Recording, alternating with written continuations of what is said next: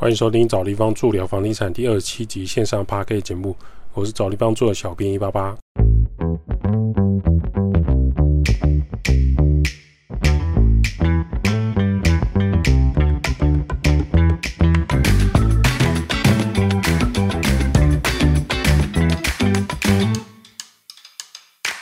找地方助聊房地产。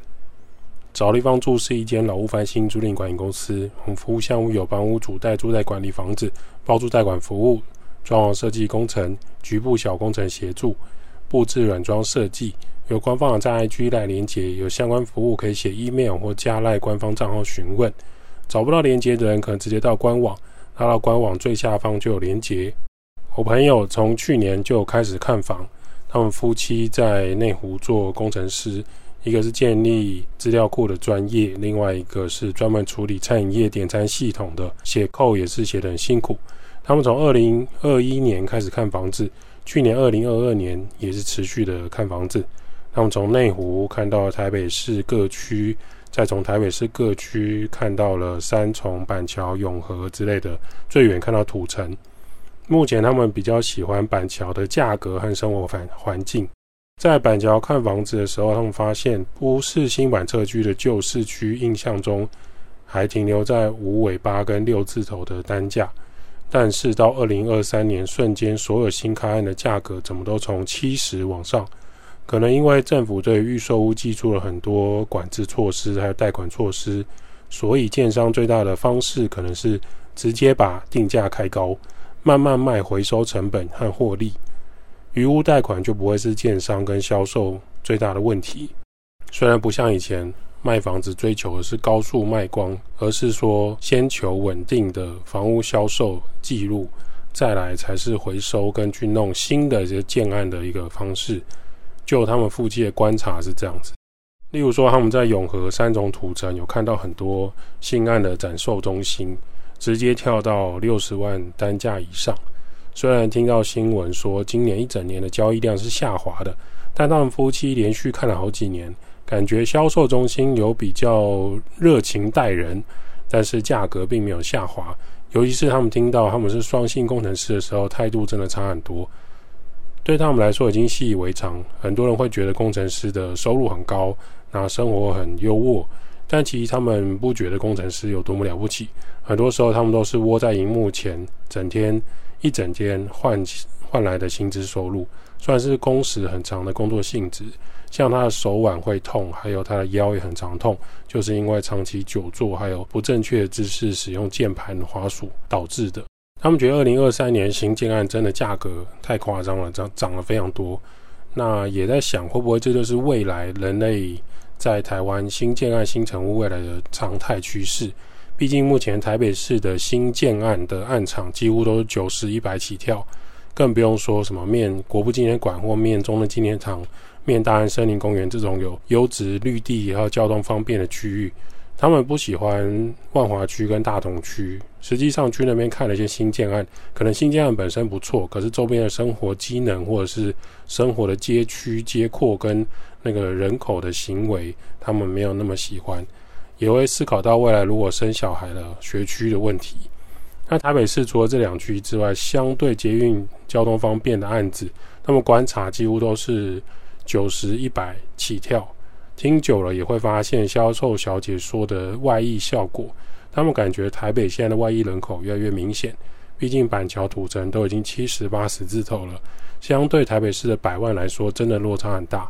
换句话说，如果原本以三十平来计算，一个两房一厅含公社的三十平乘以八十万，总价就是两千四百万含公社。那如果在台北市巷弄内三十平乘一百万，就是三千万，中间就差了六百万。装潢买完，家具店家具店还可以选比较顶级一点，可能都还有剩余的装潢款。这是他们的看屋体验哦。那跟小编讨论以后的感觉也是如此。交易量虽然有说不少，可是呢，价格还是很硬。只能说急需卖房子的中古屋主或是建商才有可能试出手上的牌卡。现在看起来买方市场，但实际上只是买方比较多的市场，并不是说卖方就一定很急要降价求售。很多中古屋主并没有房贷，有些呃长辈们他们拥有的房子，那目前安居乐业退休，其实房子也没有急着要卖，他们也是在观望附近新城屋的售价如何，盖的如何。比如说内湖某知名的临房受伤事件，据说最新的状态就是全部会由该建商督根，然后屋内的物品呢都已经搬出来到空地，请住户自行去认领的方式，虽然看起来很像。呃，不良的对待啊，或者是说让他们非常的困扰。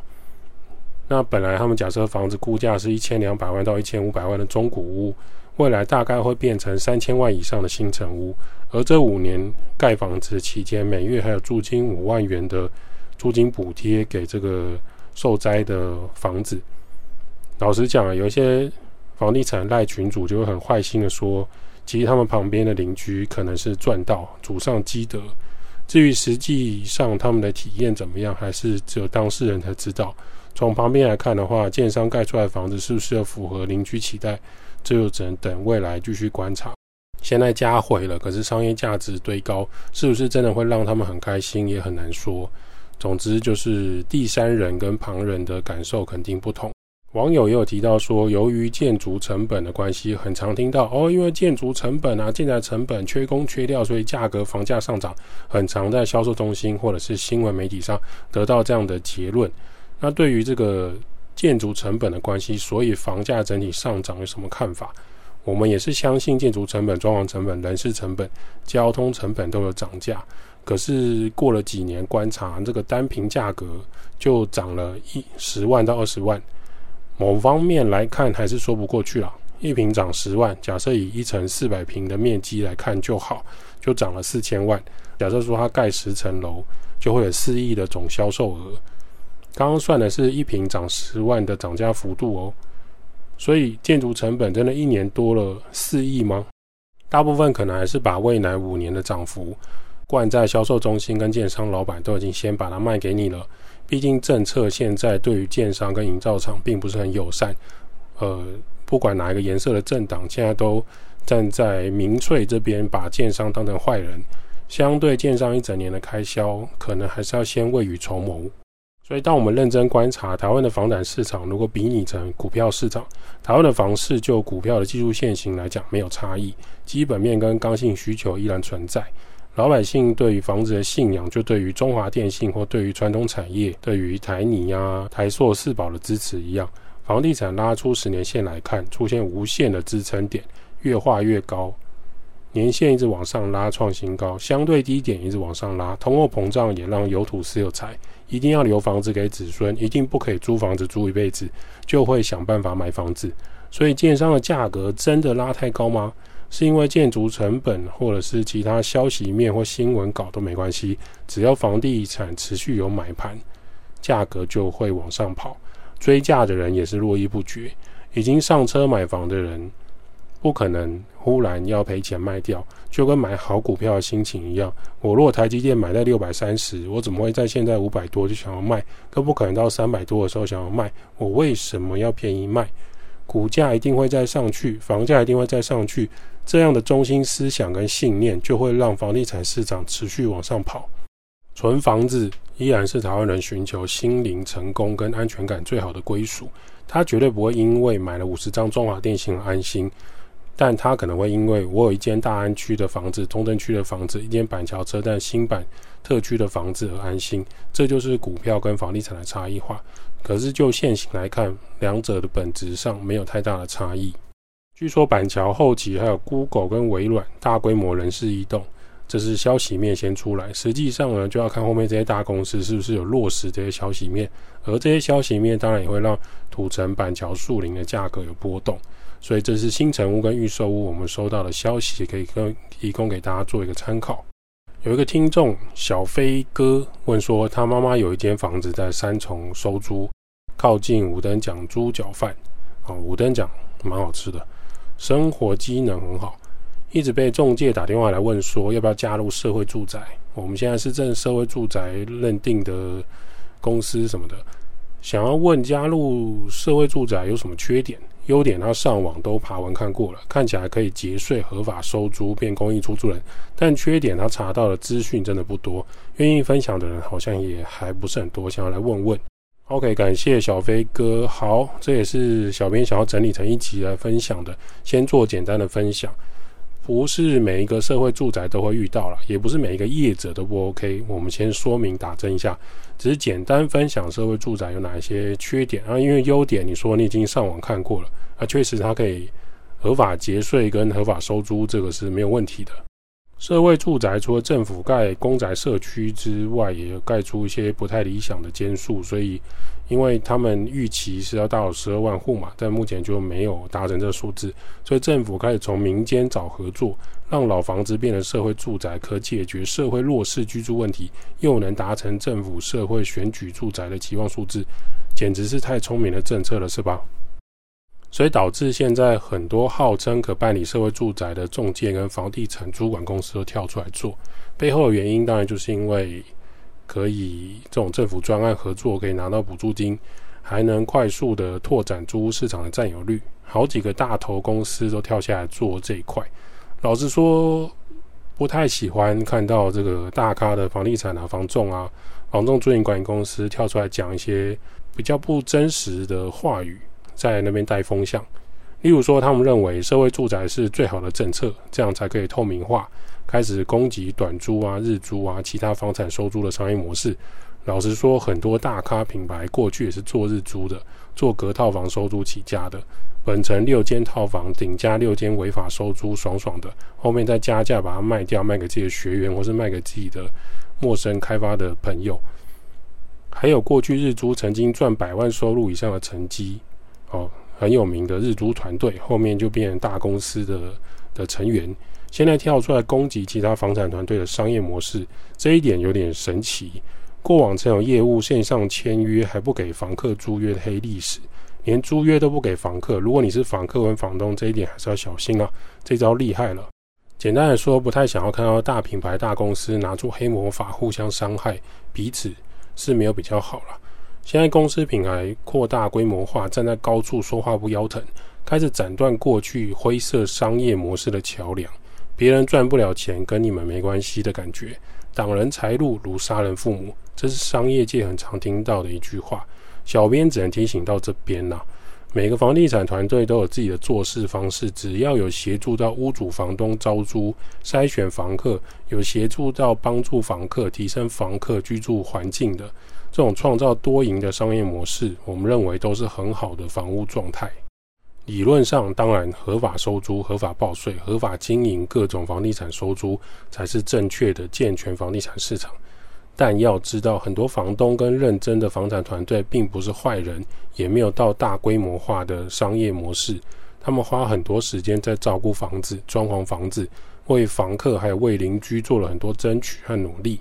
虽然他们可能没有报税，或是提供低于市场行情的房子出去给房客，这些都是没有被看到他们认真的细节。有一些房子本来很破烂。透过师傅努力和房产团队细心的整理，才能创造出优质的居住空间。这一点是值得大家鼓励的。共生也好，二房东也好，日租分租都好，只要是对房客有帮助的做法，我们认为都值得被鼓励。不是社会住宅是唯一解答，而是希望每个人都可以拥有一个比较好的居住空间。然后也不是每个人都租得起那种超高级的电梯独立套房。高级三房两厅社区住家的社会住宅，也不是每个人申请都可以通过可以居住的。我们常看到很多号称社会住宅的租屋广告，可以申请租屋补助，也可以报户籍的广告。实际上看看屋况，我们先不要讲美感或者是它的设计感觉，先讲讲屋况就好了。因为可以申请租屋补助，所以屋内可能是空屋的极致。那些被洗成社会住宅的屋主，知道他们要面对未来的困扰可能更大吗？认真看看某些号称社会住宅租屋文章和照片，屋内空间残破不堪，十五年前的冷气依然勉强使用，没有强制排气的热水器还在撑，没有瓦斯炉，甚至有些没有装热水器，残破的厕所空间，阳台铁窗壁癌严重，这就是合法善良社会住宅提供所谓最正确、最合法的收租环境吗？反而有些顶楼加盖违法的租屋住家，房东不仅装潢的漂漂亮亮，虽然他不给报税，不能申请租屋补助，但屋内的家具店充足，保持舒适的租屋环境，很明显，你愿意花钱，房东就给你最好的设备跟空间。这一些租屋住家，我们是也是有看到的。像这样是对房客，老实说是比较好的，就是屋况维持的不错，屋内的设备呢有师傅跟厂商在保养。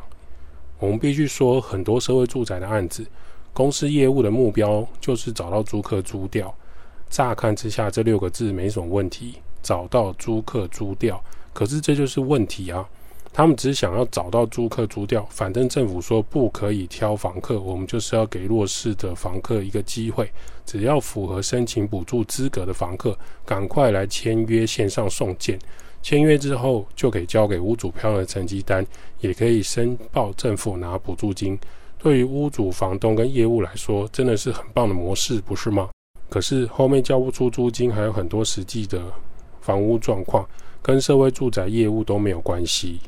那租到的人是圆的、方的，好人坏人不是很清楚，只为了快速变成社会住宅的方案，快速租掉。后续会产生很多的问题，反正屋主可以寻求政府建议的正常合法管道来处理哦，要合法合乎人权的法治社会精神，不可以对房客做出违法的事情哦。那我们来看看租给社会住宅，不管是公宅或是民间转社会住宅，公益出租人可能，我是说可能会遇到的状况，供大家参考看看。当然，还是希望大家可以找到优质的房客、优良的社会住宅公司、主管公司，一切平安无事最好。之前政府公宅有一些建案没有盖好，漏水没有留冷气管线，住没多久跳电的新闻。社会住宅公宅品质我们先不讨论，我们现在谈谈民间社会住宅实际遇到的状况。有一个新闻是有租客在社宅房间堆满小型垃圾垃圾山，花好长的时间协商后搬走，却留下满屋垃圾。也有社会住宅的高处朝楼下丢垃圾，遭管理团队解约，好像解约之后就没事一样，但问题才刚开始。最常发生的是欠租，若经催告不缴，就会被终止社会住宅的契约，强制搬迁。请问要怎么强制搬迁？具体是要怎么合法的做，让里面的人搬走呢？有些事情法律跟实际执行的时间是两回事，不是字面上写的这么云淡风轻的。社宅如果不付房租，按照合法、合法、合法的程序，依法要满两个月才能催告对方不收信，联络不到也只能公示送达。通常走到这一步已经过了三个月，在法院判之后，整个流程还会拖一到三年，很正常。社会住宅你不可以敲门催拐，不可以换锁，也不可以做那些违法的行为哟。要相信人都有不方便的时候嘛，不方便两个月，不方便半年，不方便一年，不方便两年，等法院判决是合情合理的。讲讲在屋内牛乐色的租客在退屋后不打扫是常见的事情，在租屋内留下大量剩食垃圾，形成恶臭从门缝散出，周围社会住宅的住户行经门前不经快速通过，形成老鼠、蟑螂、蚂蚁打扰邻居，还产生环境疾病的卫生问题。那那时候的新闻管理人员表示，其实租户家里再怎么脏乱，只要退租时有打扫还原干净就好。谁知道他不缴租金，而且租户还越来越夸张，屋内臭味开始飘出来，影响到其他人居住。最后经过协调协商，该租户才提早解约搬走，直接放大绝招，屋内留下大大量的垃圾。管理公司又花了几万块聘请清洁人员，开发票全市清理和整理。总共两台小发财车才清完屋内所有的杂物跟清洁。接下来管理公司跟房客要进入民事法律诉讼，要求租户支付这个清洁费跟整理费用。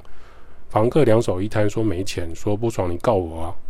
另外一个是租户长期领低收入户的，然后打工，精神状态也不太稳定，常常跟其他住户产生口角，甚至还有肢体的冲突。打架，请警方到场处理，警察也很头痛。最后透过一定程序的辅导也没有效果，依规定花时间解除社会住宅的租约，请他搬走。其实社会住宅的契约是经过法院公证，不需要经过诉讼就可以强制进行搬迁。但问题就来了，什么叫做不要进行诉讼可以强制搬迁？各位真的有执行过这件事情吗？而且租户除了租金之外，屋内留下大量垃圾或是破坏房屋。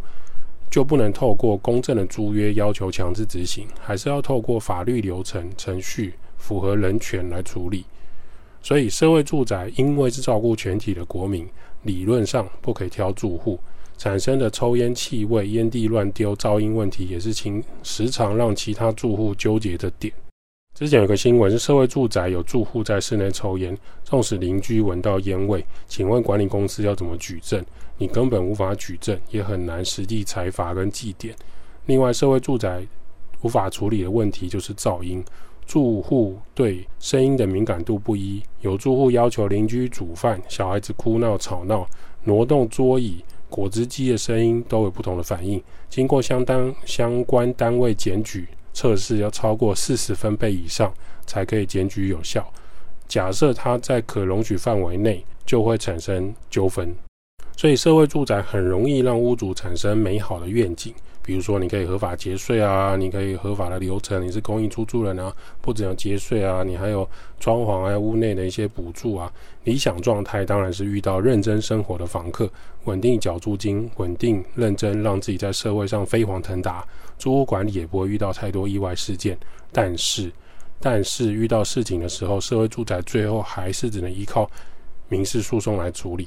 这一连串的行政和民事合法的法律流程是非常漫长的，政府跟主管公司的业务并不会陪你走这段路哦。